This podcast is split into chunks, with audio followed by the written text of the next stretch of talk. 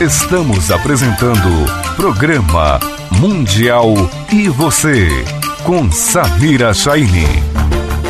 Estamos de volta hoje num papo super gostoso aqui no Mundial e você com Val Capelli. Delícia, É né? sempre bom conversar com Val Capelli, porque a gente se diverte, né? É verdade. E bate papo. A gente não faz uma Sempre. entrevista. É um talk show isso aqui. É um talk show, que Isso aqui é um delícia. talk show chique. Agora ficou chique, né? Agora ficou, hein, é? Samira? Olha só que delícia.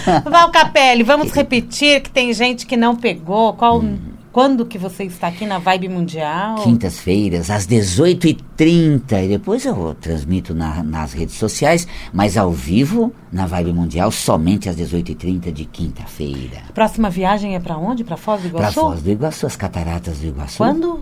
Vai ser o dia 1 de maio. Tá pertinho Tá também, é no pertinho. feriado de 1 de maio. Exato, Samira, quando as águas caem nas quedas, elas se oxigenizam. O ser humano precisa aprender nos tombos da vida, renovar sua energia e não ficar com mágoa e ressentimento.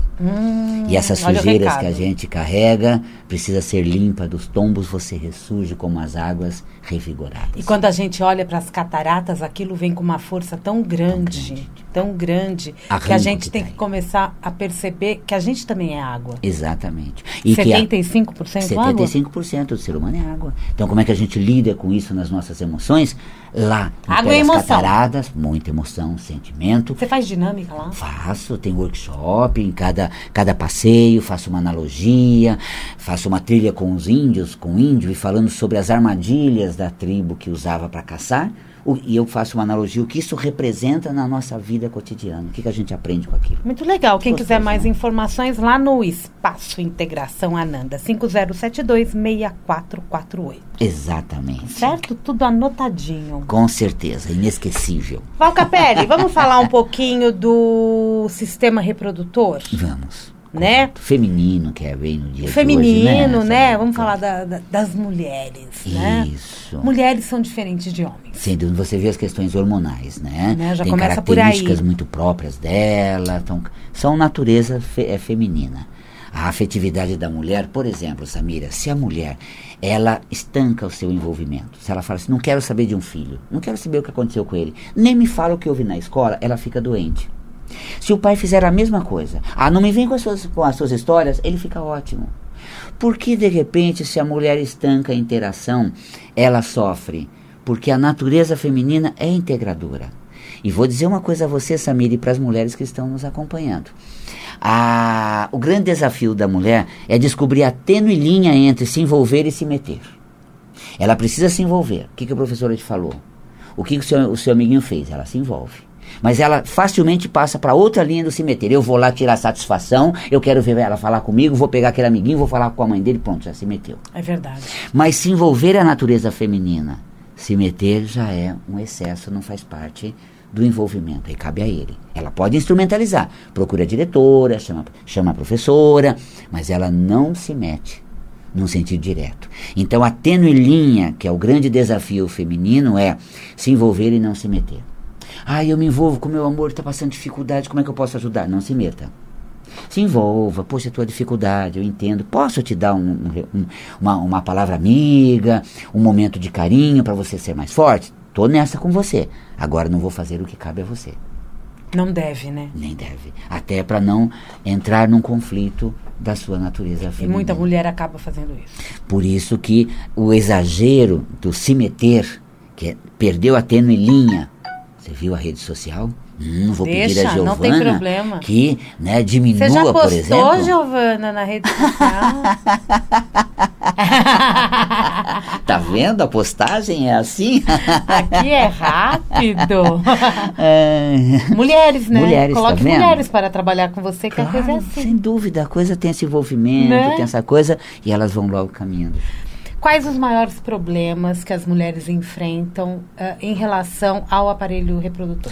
Olha, nódulo mamário e cistos de ovário, creio ser assim a- as doenças mais frequentes. As jovenzinhas têm muito micropolicísticos, Isso né? mesmo, exatamente. Que eu acho que representa 75% das causas da infertilidade feminina. Verdade. É, na faixa dos 20 aos 30 anos praticamente. é Eu um número tive mais elevado. bem na adolescência mesmo. É, ovário é, policístico é, representa, porque a ovulação é, é, como se formasse um cisto, porque é, a, a, maturidade de um óvulo, ele vai formando uma, uma bolsa para amadurecer até que rompe o folículo e o óvulo maduro já é liberado para a tuba uterina.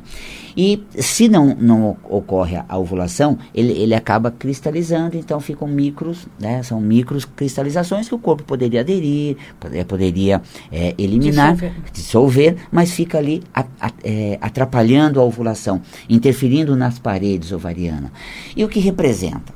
Samira, antes de falar da metafísica da doença, muito importante. O, o, ovário, metafisicamente, é a capacidade criativa da mulher. Hum. De responder com criatividade ao que se passa ao redor.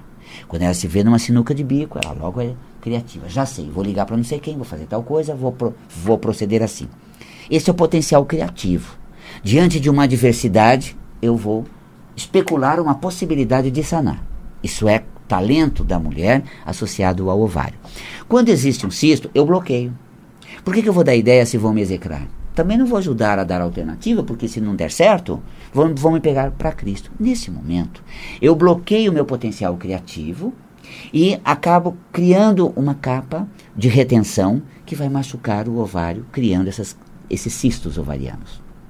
Tá claro até aqui? Tá. Outra questão que eu falei que é mamária.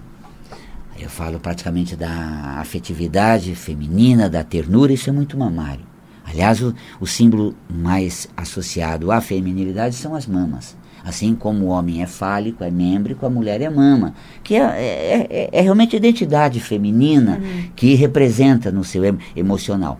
Então, essa natureza mais de estender o afeto, de dedicar o carinho, de mobilizar o que sente. Quando há um nódulo mamário, é porque ela tem bloqueios nessa manifestação do sentimento, nessa natureza feminina. Então, bloqueou a natureza feminina, criou cistos ovarianos. Desculpa, é, perdão, mamas. nódulos mamários. nódulos mamários. Isso, perfeito. Então, os nódulos mamários. Não necessariamente o câncer de mama, são nódulos. São nódulos. Uhum. Ele torna-se cancerígeno quando ela mudou muito essa concepção afetiva. Olha, é assim. Uma barreira amorosa, se você ultrapassa, você vai descobrir a pessoa legal que ela é, carinhosa que tem dentro dela. Quando é uma barreira quase intransponível, que assim, matou, perdeu, se distanciou muito do potencial amoroso, terno, afetuoso, seria mamário.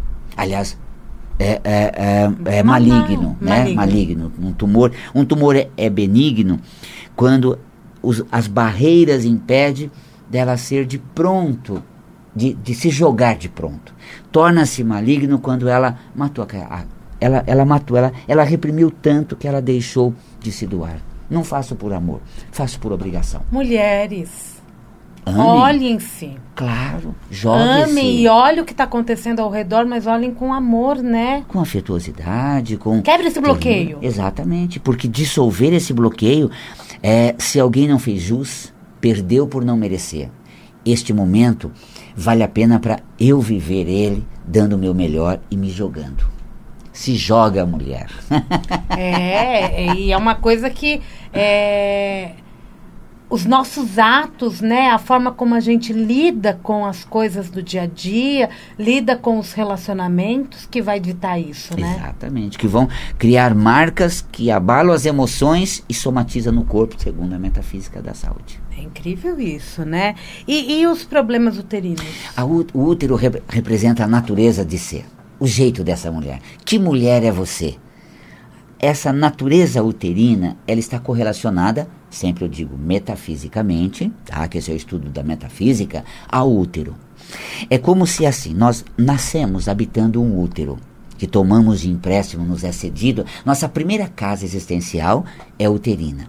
Depois, a mulher tem o útero que representa a casa dela mesma, que ela até cede numa gestação, para que seja a casa de um ser, mas é a referência desse ser. Que mulher é essa? Brincalhona, descontraída, é, solta, arrojada, ou simplesmente observadora, porque não tem que ser arrojada, observadora, mais é, introspectiva. Que mulher você era quando seu útero é machucado com algumas alterações, fibroma, mioma, a pergunta é: que mulher você era que deixou de ser? Que mulher você, quando era menina, jovial, muito. Uh, e você, depois, as burdoadas da vida, reprimiu aquela mulher e se tornou outra mulher? Essa pergunta ela é fundamental para achar o eixo natural da mulher que apresenta uma somatização uterina. Quando moleca, por exemplo, ela era muito ela, atirada com os meninos, depois se tornou menina, viu que levou umas bordoadas, teve aquela seleção toda, ela reprimiu. Então ela se tornou outra pessoa. Ela perdeu aquela essência natural dela. Então volte a ser uma mulher bem posicionada. Escuta aqui, se vocês não fazem, faço eu. Faço eu. Que história é essa? Então se posicione daquele jeito. Se ela era uma menina observadora, quietinha, é, mimosa, e de repente ela fala, ah, se eu não falar nada eu fico para trás, ela se tornou a grilo falante, né, toda expressiva, ela mudou a natureza dela. Então essa mudança de natureza, ela vai afetar metafisicamente o útero da mulher e a próstata o homem. Hum, e num determinado momento da vida pode surgir a manifestação. Pode ser um mioma, Exatamente. pode ser um fibroma. Olha um exemplo. Eu sempre fui assim, tagarelo nas, nas minas primeiras séries de colégio. Eu vivia lá na sala da, dos professores, na diretoria, mas não porque era traquino, era, era expressivo. Então era tão comunicativo que a pessoa ia falar: ah, vai lá pegar o, o giz no quadro lá, vai pegar uma água para mim. Era todo serelepe. Aí eu fiquei gago. Tive um, um trauma e comecei a gaguejar. Aí, como gaguinho, hum, hum, hum ah. imagina, nem o presente saía, porque imagina eu falar presente gaguejando, PPP, PPP, PPP, não sei. Aí, emudeci. Só que essa natureza minha comunicativa, expressiva, quando eu superei a gagueira, que foi dos 14 aos 18, eu voltei a me comunicar, eu voltei a expressar. E olha que entrevista eu tô fazendo, só eu tô falando, às vezes eu me sinto um grilo Mas falante. entrevista é isso, cara, vai! Olha, então essa comunicação, se eu continuasse reprimindo minha natureza comunicativa, eu teria à frente um problema prostático.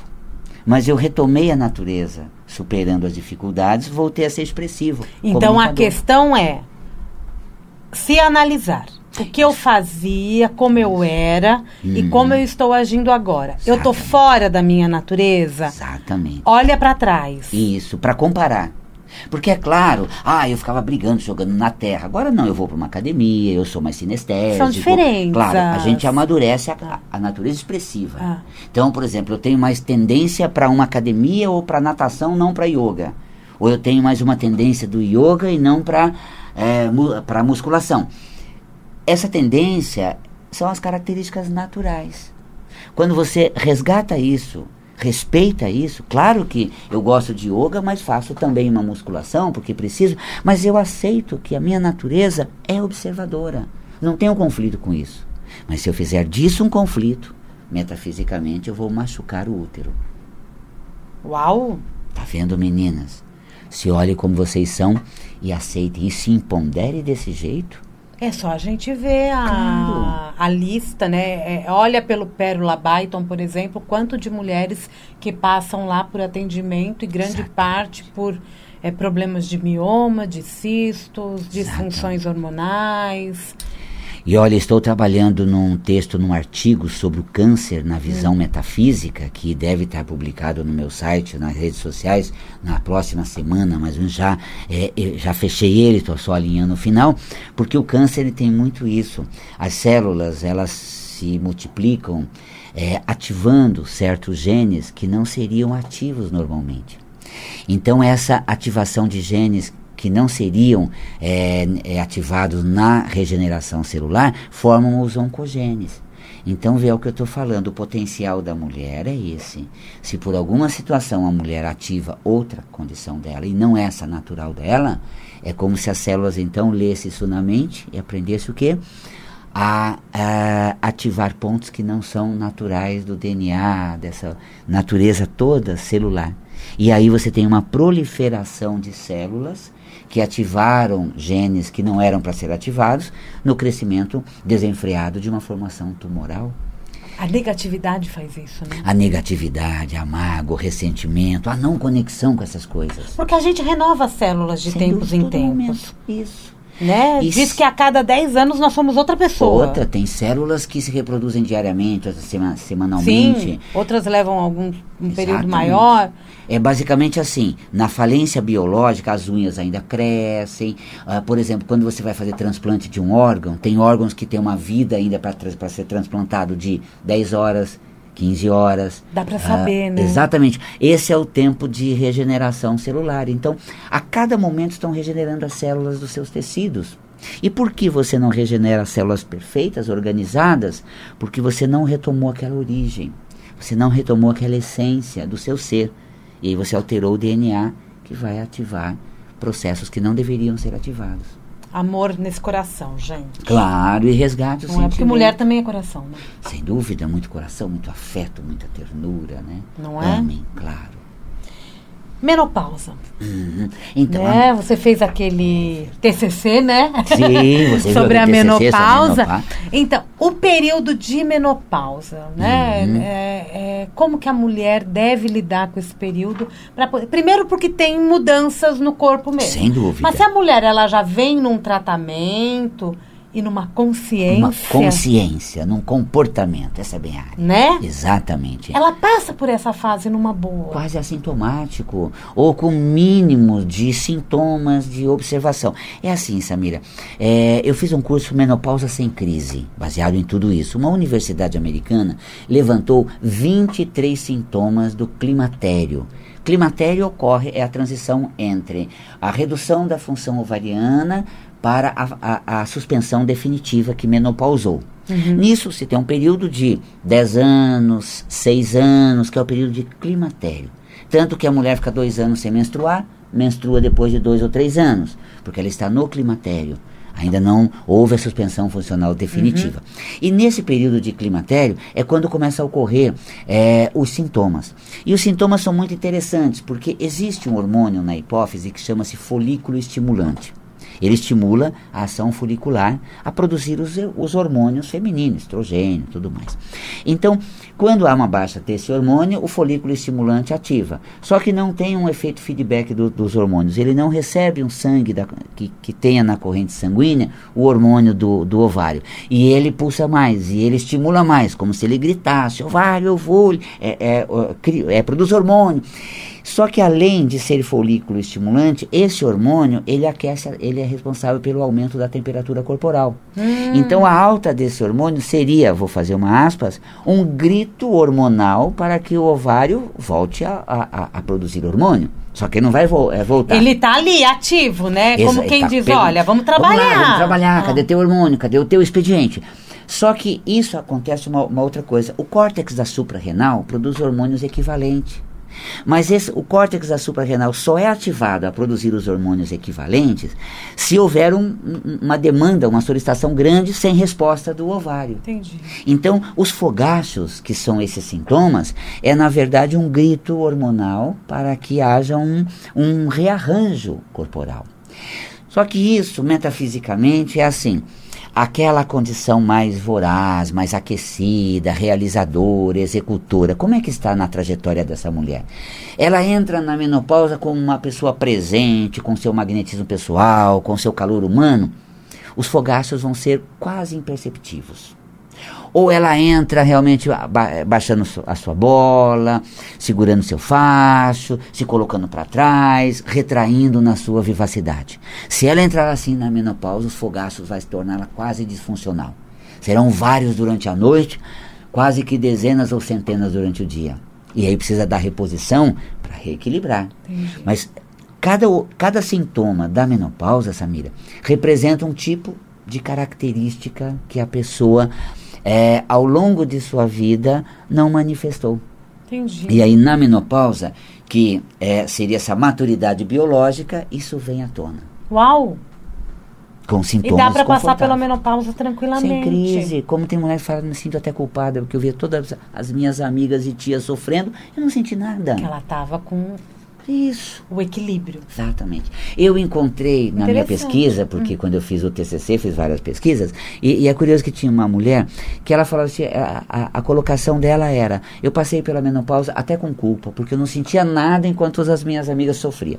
Tá bom, como é que foram os seus relacionamentos, as mudanças na sua vida? Falou, olha, eu tive dois relacionamentos, tive dois casamentos, e você sabe que eu durmo com os dois homens na mesma casa. Eu falei, como assim? Que casamento é esse? Como é que você fez a transição? Aí eu fui entender. Ela fez a transição tão bem que o ex-marido, pai do filho, quando vinha visitar o filho e não podia ir embora, ficava lá com o filho. E ela deu tanta segurança para o marido dela atual que não gerava nenhuma insegurança, nenhum conflito. Então ela fez uma transição de relacionamento muito bem resolvida. E agora, numa transição biológica da menopausa, ela está muito bem resolvida. Ela seguiu o mesmo esquema. Exatamente. Então, mulheres, como a tua vida andou, como você se renovou, como você se fez em cada movimento por onde você passou. Mudou, transformou, desprendeu, se renovou, tua menopausa vai ser tranquila. Ou então tá parada lá atrás, nem saiu de casa ainda, porque está indignada com o jeito que a irmã tratava, que a primeira amiga foi, que o primeiro namorado procedeu. Hum, tô vendo problema lá na menopausa da somatização desses processos que não foram reformulados. E às vezes se preocupa até com o relacionamento dos outros. Dos né? outros. Dos outros familiares. Exatamente. E não dos seus, por quê? Porque o seus está parado, está emperrado. Então ela não desenvolveu sua trajetória afetiva. Que incrível isso. Viu bem. Né? E, do, e, e, por exemplo, eh, durante todo esse processo, né? Por exemplo, fluxo menstrual. Uhum. Quando ele aumenta muito ou quando uhum. ele reduz muito, quando ele falha, isso. o corpo ele está avisando alguma coisa ou simplesmente é da natureza da mulher? É, na verdade, é da experiência da mulher metafisicamente falando, tá? Todo o meu estudo ele é calcado nisso. Uhum. Menstruação, metafisicamente, Samira, é, representa é, mudanças então, como a mulher lidou com a mudança? Tanto que nós chegamos na menopausa, que é a mudança maior, que é a maturidade biológica. Algumas nem querem chegar, Exato. e outras querem passar por ele. Exatamente. Não vê a hora. É, e, e, isso tudo é como a pessoa lida com as transições de vida. Uhum. Então, a menstruação, ela vai marcando como você muda. Você muda de departamento, você muda de amizade, você muda de empresa, de casa. Uh, como você atua nas mudanças? Você fica muito apegado, você volta atrás, sair do departamento, e aí, como é que estão fazendo sem eu lá? Como é que está dando certo? Como é que está? Peraí, você está parado ainda no departamento? Você não saiu de lá? Você não renovou? A menstruação virá com, com cólica. Cólica é resistência às mudanças. É não proceder de uma maneira pontual. Acabou, acabou. Chegou, chegou. Deu, deu. É, tanto que a mulher, em todos os ciclos, ela, ela lida com a mudança, porque biologicamente, Samir, você sente mais que eu que a mulher, o corpo faz uma aposta numa fertilidade e aposta numa fecundação. E essa aposta é em vão, felizmente, não ficou grávida, né? Só que isso é uma frustração do, do corpo, porque retorna toda a estaca zero. O útero, ele revestiu com uma parede né, é, preparada para receber um suposto óvulo fecundado, para que o zigoto desenvolva ali e se torne um feto que é o processo do desenvolvimento. Então, o endométrio revestiu para dar esse suporte numa suposta gestação. Não houve, o endométrio é varrido, um novo ciclo começa, essa célula é eliminada. Então, são aquelas apostas que re, acabam e retomamos de novo. A mulher sente isso em todos os ciclos, o homem não. Eu costumo dizer, o homem não menstrua, porque ele não muda. Ele não, ele não aprende a mudar. O homem sai de um setor, deixa as, as gavetas tudo com as tralhas dele. Você tem que colocar uma lei na empresa. Mudou de setor e esvazia a gaveta. Olha que coisa óbvia. Onde já se viu, claro.